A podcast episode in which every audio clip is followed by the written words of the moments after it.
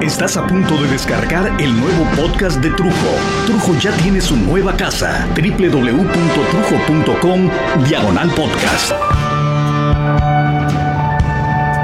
Hace unos días leía un libro de cuentos cortos donde un amigo escribe. Y ay, ay, ay, qué bueno es leer a alguien que te recuerda que, que lo que tú haces no, no es eso. no, no, no, cuando leí sus líneas, yo me puse a pensar en la enorme distancia entre mis palabras y las palabras de él, la calidad de su pluma, el tino de sus pensamientos y cómo retrata a los personajes que vi en mi vida haciendo un homenaje a sus vidas miserables. Y entonces vi lo que yo escribo y me dio mucho gusto saber que tengo mucho, mucho que caminar. Y lo digo con una enorme humildad. Y, y nunca he pretendido que alguien me diga, no, no, trujo, si tú escribes muy padre, muy bonito. No, no, no, no. Seamos claros.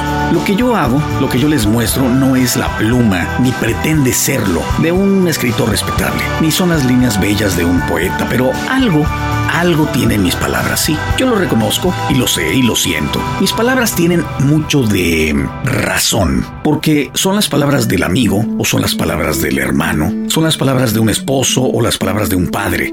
Son siempre las palabras que salen del alma directamente al papel. Y eso, honestamente, eso es algo que celebrar. Cuando pienso en qué me gustaría decirles, siempre entro en una conversación interna una conversación conmigo mismo tratando de pensar qué es lo que me parece pertinente